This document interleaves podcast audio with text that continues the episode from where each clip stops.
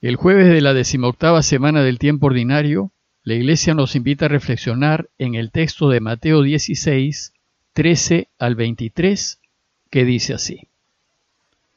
En aquel tiempo, al llegar a la región de Cesarea de Filipo, Jesús preguntó a sus discípulos, ¿Quién dice la gente que es el Hijo del Hombre?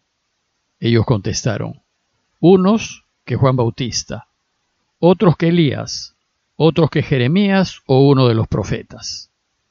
Él les preguntó, ¿y ustedes? ¿Quién dicen que soy yo? Simón Pedro tomó la palabra y dijo, Tú eres el Mesías, el Hijo de Dios vivo. Jesús le respondió, Dichoso tú, Simón, hijo de Jonás, porque esto no te lo ha revelado nadie de carne y hueso, sino mi Padre que está en el cielo. Y ahora te digo yo, tú eres Pedro, y sobre esta piedra edificaré mi iglesia, y el poder del infierno no la derrotará. Te daré las llaves del reino de los cielos. Lo que ates en la tierra quedará atado en el cielo, y lo que desates en la tierra quedará desatado en el cielo y les mandó a los discípulos que no dijesen a nadie que él era el Mesías. Y desde entonces empezó Jesús a explicar a sus discípulos que tenía que ir a Jerusalén y padecer allí mucho por parte de los ancianos, sumos sacerdotes y escribas, y que tenía que ser ejecutado y resucitar al tercer día. Pedro se lo llevó aparte y se puso a increparlo. No lo permita Dios, Señor. Eso no puede pasarte. Jesús se volvió y dijo a Pedro, Quítate de mi vista, Satanás, que me haces tropezar. Tú piensas como los hombres, pero no como Dios. El Evangelio de Mateo está compuesto de tres partes principales. En la primera parte Mateo nos presenta a Jesús, el Mesías, y esta parte la desarrolla antes de que Jesús empiece su vida pública. En la segunda parte Jesús empieza su vida pública y anuncia a todos con palabras y obras la llegada del reinado de Dios.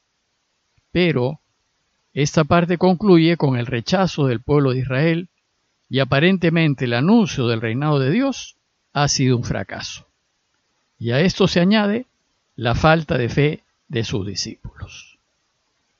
El relato de hoy es un texto bisagra que cierra la segunda parte y da inicio a la tercera y última parte del Evangelio, que es la enseñanza a sus discípulos y el desenlace de su misión. El texto de hoy es muy importante, pues define el futuro de Jesús y de esa pequeña iglesia que está empezando a formar.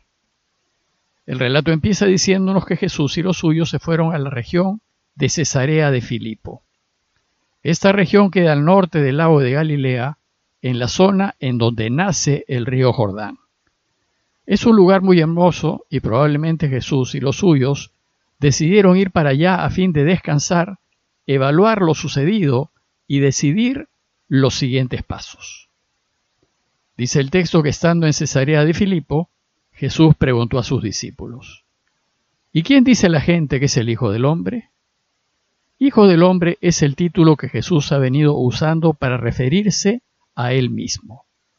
Se trata de un título enigmático que se puede relacionar al profeta de Daniel 7 y que es el que vendrá sobre las nubes del cielo, pero otros lo pueden relacionar a las parábolas de Enoch, en donde el Hijo del Hombre derrogará a los reyes y potentados de sus tronos.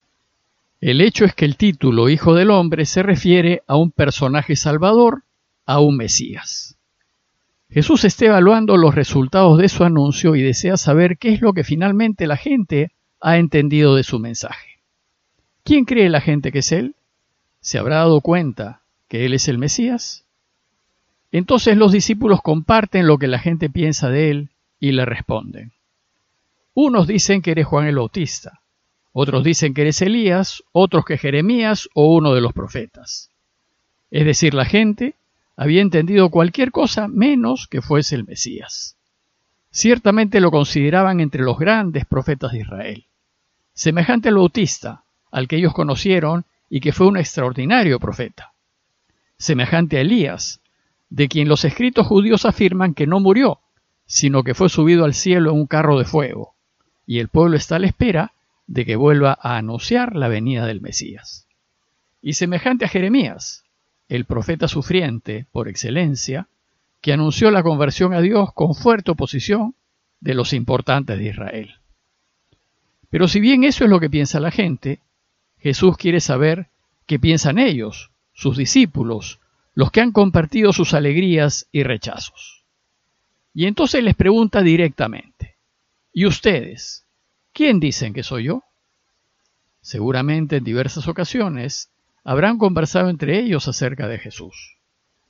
Y si bien Jesús se ha dirigido a todos los discípulos, es Pedro, el líder del grupo, quien en representación de todos exclama, Nosotros creemos que tú eres el Mesías, el Hijo de Dios vivo. El grupo, sus discípulos, lo reconocen Mesías, el Mesías esperado, pero además creen que es el Hijo de Dios vivo. Pedro está afirmando que Jesús, en cuanto Hijo de hombre, no está desempeñando el papel de Hijo de David, sino el de Hijo del Dios vivo. Se trata de una confesión de fe de Pedro. Pedro cree que Jesús es el Mesías. Ciertamente ha habido un cambio en la fe de ellos y han pasado de dudar a creer. La respuesta de Jesús a lo de Pedro, y que es el centro de este relato, contiene tres afirmaciones. Primero, que Dios se revela a Simón, luego que Pedro es como roca, y finalmente que Pedro es poseedor de las llaves del reino. La primera afirmación dice, Dichoso tú, Simón, hijo de Jonás, porque esto no te lo ha revelado nadie de carne y hueso, sino mi Padre que está en el cielo. Después de llamarlo por su nombre de pila, Simón, hijo de Jonás, Jesús empieza alabándolo con una bienaventuranza. Dichoso tú. Y le anuncia a Pedro que será feliz, porque se ha dejado tocar por Dios y ha hablado lo que el Padre ha querido que hable y se ha dado cuenta y ha confesado que Él es el Mesías. Además, esto que ha confesado no viene de abajo, sino de arriba, de Dios. La segunda afirmación que Jesús dice es, ahora te digo yo, tú eres Pedro, y sobre esta piedra edificaré mi iglesia, y el poder del infierno no la derrotará.